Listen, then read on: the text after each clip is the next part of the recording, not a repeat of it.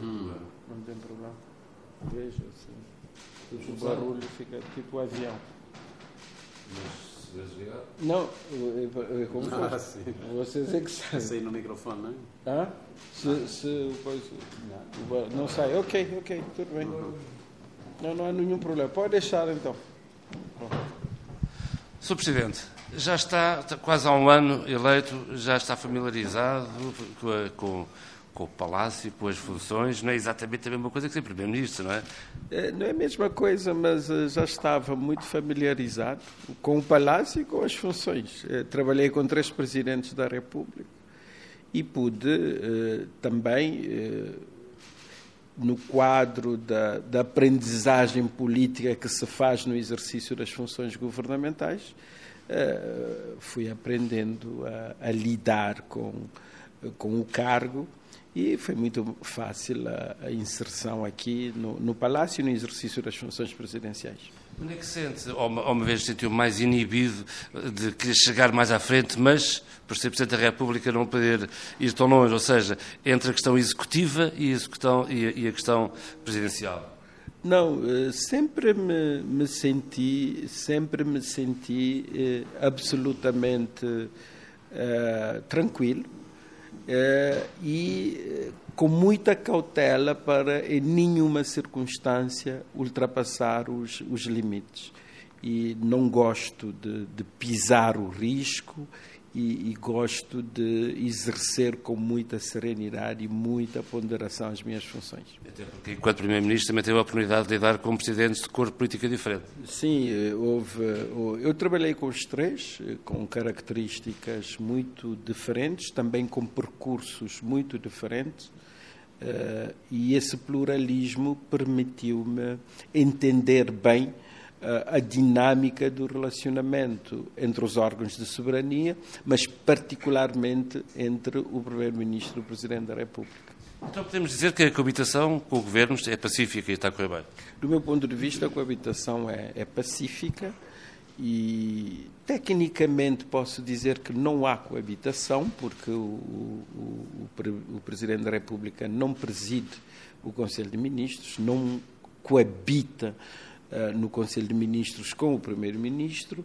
As funções estão bem delineadas, eh, apesar da- muitas vezes da fluidez das fronteiras, mas com as cautelas necessárias e com muito realismo, com muito pragmatismo, tendo em atenção o contexto político, o nível do amadurecimento das instituições, acho que eh, pode-se eh, gerir tranquilamente a coabitação.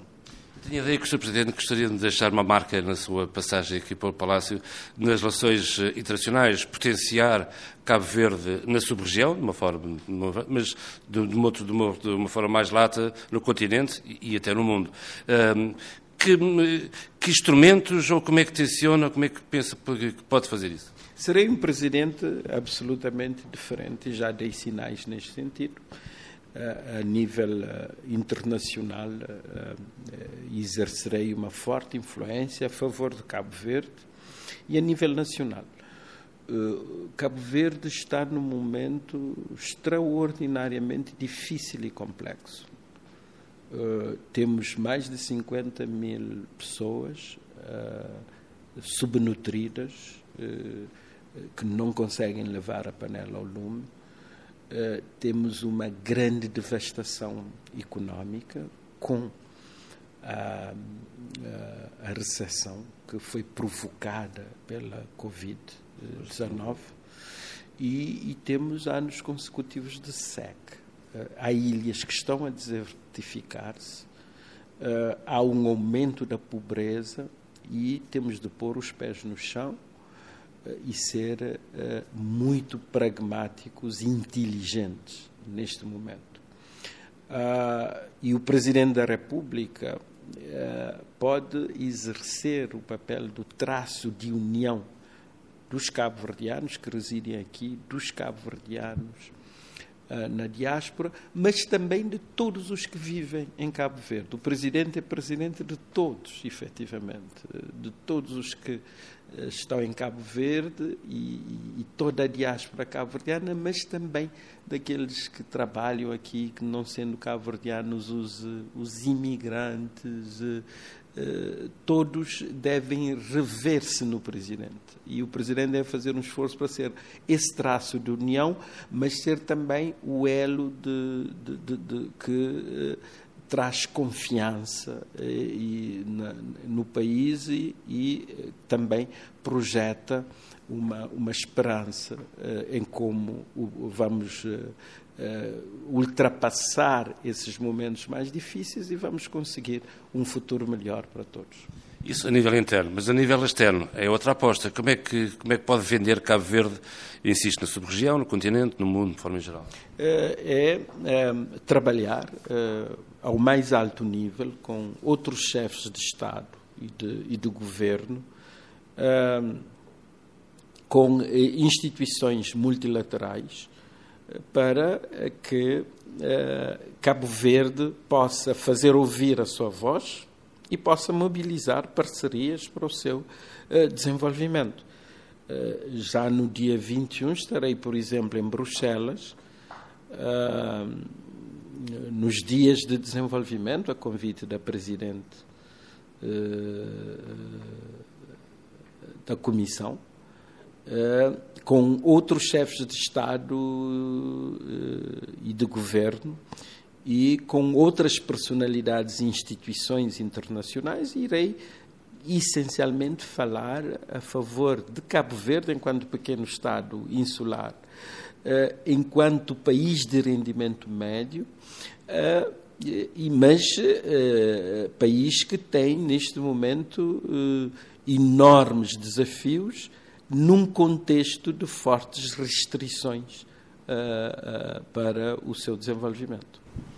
Uhum. Eh, Sr. Presidente, na noite eleitoral prometeu fiscalizar o Governo, uma afirmação que deu muito que falar. No, nestes dias ou meses do seu mandato já houve três momentos que suscitaram, eu não diria atritos, mas pelo menos algumas reações, algumas críticas que, que vieram na comunicação social. Primeiro tem que ver com o Fundo de Investimento Soberano, portanto, e vai publicamente a dizer o que é que pensava, que o fundo devia estar adstrito ao Banco Central. Já houve também recentemente a questão da concessão dos aeroportos, também promulgou, mas fez uma ressalva, e agora com a questão do orçamento da, da presidência. É um novo estilo da presidência que está a inaugurar, falar diretamente para os cabo-verdianos? Eu disse aos cabo-verdianos, citando Fernando Pessoa, que uh, me, me sinto nascido todos os dias para a eterna novidade do mundo. Vamos uh, uh, agir sempre uh, com muito equilíbrio, uh, mas fazendo o controle que é necessário e fazendo também os alertas, as advertências, quando o Presidente considerar que deve eh, fazê-los. e também conselhos, propostas. eu tenho em todos os encontros com o Sr. Primeiro-Ministro, apresentado a minha avaliação das, das, das questões e, e, tenho feito propostas, tenho feito sugestões e tenho dado a minha contribuição para a melhoria de um conjunto de, de, de, de políticas essenciais para, para, o desenvolvimento do país. Uh, portanto, em sede da promulgação, Uh, o presidente não assina de cruz. O presidente, uh, e, e pode-se ver em todos os países com o mesmo regime do que o nosso, por exemplo, Portugal, o presidente vai chamando a atenção, não só em sede de promulgação, mas diariamente sobre a vida política do país, muitas vezes pronunciando-se antes do governo e participando ativamente na formação da vontade política nacional. E o presidente tem legitimidade para isso, tem uma enorme legitimidade eleitoral, é eleito com maioria absoluta dos, dos, dos votos e, e não é por acaso e, portanto, deve exercer com, com, com elevada responsabilidade uh, o cargo de chefe de Estado.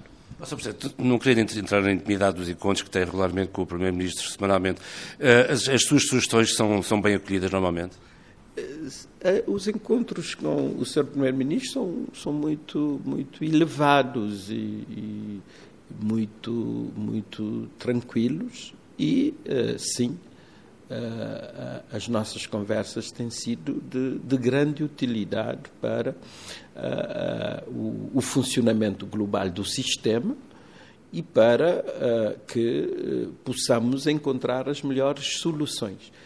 Contrariamente a que muitas vezes aparece na comunicação social, eu tenho excelentes relações com todos os órgãos de soberania, o Parlamento, os tribunais e, e o governo.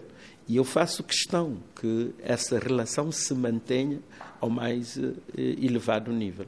Isso inclui, imagino, o Ministro das Finanças e também Vice-Primeiro-Ministro, que veio a público dizer que o orçamento que o Sr. Presidente tinha anunciado não era bem como tinha dito. E o Sr. Presidente viu-se na, na, na, obrigação de responder uh, e pôr um, uma pedra no assunto. Sim, veja, eh, aqui todos eh, têm razão. O senhor ministro falou do orçamento enquanto previsão. Se analisarmos bem o orçamento do Estado, é uma previsão.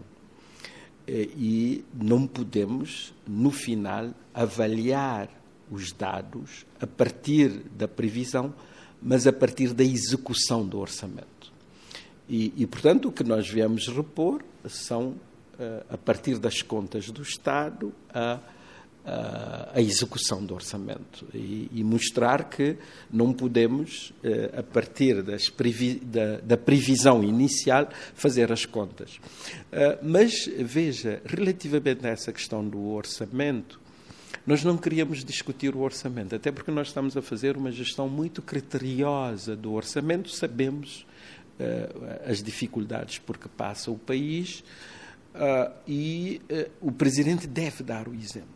Uh, e, mas o que nós queremos é que os cabo-verdianos discutam de forma transparente os recursos do Estado, como é que são aplicados, quem gasta o quê, quem investe o quê, para podermos saber como é que os impostos, os recursos do Estado são utilizados e, uh, uh, e estabelecer prioridades. Por exemplo, acho que, tendo em conta as limitações do país, que uh, o chefe de Estado ou do governo uh, dificilmente tem condições para participar nas cimeiras extraordinárias uh, da, da CDO, que são quase que mensais, por causa das crises sucessivas aqui na região e havendo embaixadores, o, o, próprio Ministro das Relações Exteriores, que podem participar com mais benefícios e maior racionalidade em termos de custos. E, e é claro que também há muitas outras cimeiras eh, cuja agenda, muitas vezes, eh, não eh, justifica a, a, presença do Presidente da República ou do Primeiro-Ministro. Então acha que foi um ruído desnecessário? Sim, sim. Aqui em Cabo Verde eh, faz-se muitas vezes muitas tempestades num copo d'água e, e, e, às vezes não vamos ao, ao cerne das questões. Eu pergunto, por exemplo, que ah, ah, num orçamento de 630 mil contos para deslocações eh, da administração, dos outros órgãos de soberania, eh, se deve caber ao presidente, à Presidência da República 15 mil contos, menos de cerca de 2% deste orçamento. Mas não é um debate sequer com o Governo, nem com o Sr. Ministro das Finanças, porque não compete nem ao Primeiro-Ministro, nem ao Ministro das Finanças regular essa questão. É uma competência do Parlamento. E, portanto, e se há momento em que o debate é mais aprofundado é no momento da discussão do orçamento em todos os países democráticos do mundo. Portanto, aí deve haver uh, total transparência, apresentação pública das decisões e a sua justificação, havendo sempre espaços de contra-argumentação. É, é, é, a democracia é assim mesmo. E vamos ter de nos habituar a discutir essas questões em sede do, do Parlamento, eh, no momento da discussão do orçamento do Estado. Segundo aspecto, os dados estão sempre públicos. O orçamento do Estado é público, os dados estão lá, as contas do Estado também. Portanto, não há nada de mais no, no, no, nesse debate, porque tem que ser necessariamente um debate público e os cabo-verdianos devem considerar que a, distribuição dos recursos do Estado é um dos momentos mais importantes do Parlamento. Sr. Presidente, deixe-me fazer aqui uma provocaçãozinha. O Sr. Presidente já foi Primeiro-Ministro, já liderou um governo de maioria absoluta no Parlamento, poderia ter feito uh, essa, essa alteração e poderia ter provocado esse debate em sede própria no Parlamento e não o fez. Não, veja, uh, lembra-se que eu tomei posse no dia 9 de novembro, já com o debate do orçamento em curso. Antes, quando, quando, quando foi Primeiro-Ministro de governos de maioria parlamentar PA e CV, uh, em que o Presidente era outro, uh, em sede própria, ou seja, no Parlamento, poder-se-ia ter discutido justamente o orçamento da Presidência e não foi feito. Não, sempre se debateu. E, e vejam, o presidente Jorge Carlos Fonseca, numa altura, logo que assumiu, colocou várias questões orçamentais sobre a mesa e foi debatido em Cabo Verde. Nem sequer é a primeira vez. Uh, mas, veja, os recursos uh, do, da presidência não eram não eram esses, os recursos eram, eram muito superiores. Portanto, houve um corte eh, em 2020 e em 2021. Mas eh, o meu objetivo não é discutir o orçamento, eh, o meu objetivo é que os cabo-verdianos prestem atenção, num debate mais amplo, à problemática da distribuição dos, dos, dos recursos públicos. Uh, uh, e, e, as pessoas dizem, bom, essa questão devia ser discutida com o Primeiro-Ministro, com o, o, Ministro das Finanças, ou não, não é uma questão do, do Presidente e do Ministro das Finanças e, e o, o, ou do, do Primeiro-Ministro, é uma questão uh, do país, do Estado de Cabo Verde, e os cabo-verdianos devem discutir abertamente eh, como é que os recursos são, são alocados. E é claro que no próximo ano, em sede do debate do orçamento, o Presidente acompanhará uh, muito uh, atentamente a, a, distribuição dos recursos em sede do orçamento. E por falarem abertamente, o Sr. Presidente tem abraçado essa, essa bandeira, essa causa de empoderar a sociedade cabo-verdiana, porque provavelmente considera que é um dos pilares frágeis da democracia, que ainda há muita partidarização, sobretudo da administração pública, tem-se reunido uh, com associações de cariz social. Como é que pensa, de facto, despertar essa sociedade civil para que seja mais interveniente? Eu, eh, nas minhas deslocações, eu, eu, presto muita atenção às organizações da sociedade civil, portanto, ONGs, associações de desenvolvimento comunitário, as universidades, as fundações, eh, as organizações empresariais, eh, os sindicatos, os partidos políticos, porque hum, em Cabo Verde, 32 anos após a transição para a democracia, uh, temos ainda um grande déficit. Uh, e o déficit é do, do debate, uh, não é? temos dificuldades em desacordar, dramatizamos os antagonismos, não é? E é fundamental desdramatizar a diferença, desdramatizar o debate nem sempre estaremos de acordo. E a democracia é pluralismo, é possibilidade de discussão. Há momentos para discutirmos, para desacordarmos, e há momento para encontrarmos uh, consensos, uh, ultrapassarmos as divergências. Portanto, em Cabo Verde precisamos aprender a desacordar uhum. e aprender a construir acordos, compromissos e consensos. Tem dito que há um ambiente de medo lá em Cabo Verde. O que é que o leva a dizer isso? Uh, uh, o Estado penetra todos, todas as fissuras da sociedade, não é? Uh, quando refiro-me ao Estado, estou a referir-me ao Estado-governo, não é? E, e, é preciso libertar a, a sociedade, garantir uma maior autonomia da, da, da sociedade civil. Veja que os órgãos de comunicação social do Estado são dominantes e, e acabam por depender do, do, do Estado. Não é por acaso que Todos os relatórios falam da autocensura em Cabo Verde e temos que analisar, chegar por que há autocensura em Cabo Verde. Uma, uma ONG depende muitas vezes do financiamento ou das boas graças do governo para poder obter financiamento. Uma empresa precisa eh, permanentemente do governo para poder eh, afirmar-se, fazer os seus negócios, etc. O país é pequeno, há problemas de competitividade. Então temos que libertar a sociedade. Não é? Temos que desestatizar a sociedade cabo-verdiana. Não é?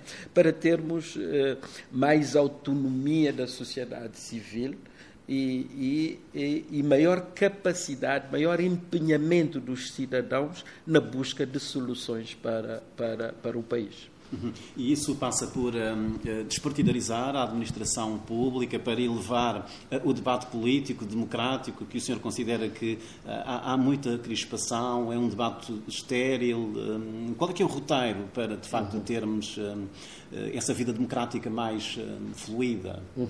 Ainda como Primeiro-Ministro, muitas vezes chamei a atenção para a excessiva partidarização do espaço público. Aqui tudo é partidarizado isso prejudica, prejudica o debate, porque qualquer assunto é, é debatido considerando é, esse, esse viés partidário. E, e é fundamental que eh, consigamos discutir as coisas eh, eh, ultrapassando essa excessiva partidarização do espaço público em, em Cabo Verde. E aqui uh, uh, as empresas, é? os conselhos de administração das empresas, os cargos dirigentes da administração pública, são, são todos partidarizados, não de agora. Eu não me refiro só a este momento. Eu também, no, no tempo do, do meu governo, eh, sempre considerei que devíamos prestar muita atenção eh, para não haver uma excessiva partidarização da administração pública, o, o que prejudica o desempenho, a eficácia eh, da, da, das políticas públicas. E neste momento, mais do que nunca, tendo em conta a, a, a situação do país, é preciso haver abertura de espírito para mobilizar todas as capacidades e todas as competências lá onde estiverem, independentemente do partido político a que pertencem ou não a, a pertencerem a nenhum partido político, para desenvolver o país. Eh, temos de ultrapassar eh, esse corredor estreito, eh, excessivamente crispado, que é que existe em Cabo Verde é marcado por, pela partidarização excessiva de tudo o que fazemos. Sr. Presidente, desta semana em que celebramos Cabo Verde na RDP África, que mensagem quer deixar uh, uh, aos ouvintes da RDP África e aos cabo-verdianos em particular? Eu uh, sempre disse aos, aos cabo-verdianos que valeu a pena a, a independência. É claro que 47 anos depois eh, temos eh, pela frente uh, enormes desafios. E, e, sobretudo, por causa do contexto internacional extraordinariamente difícil e complexo. Não é? Uh, mas os ganhos são, são evidentes. Cabo Verde é um país hoje de rendimento médio, é uh, uma democracia e, e temos de, uh, neste ambiente democrático, plural, uh, fazer a, a governança do país considerando a complexidade do momento em que estamos a viver. Mas eu considero que os cabo-verdianos são resilientes.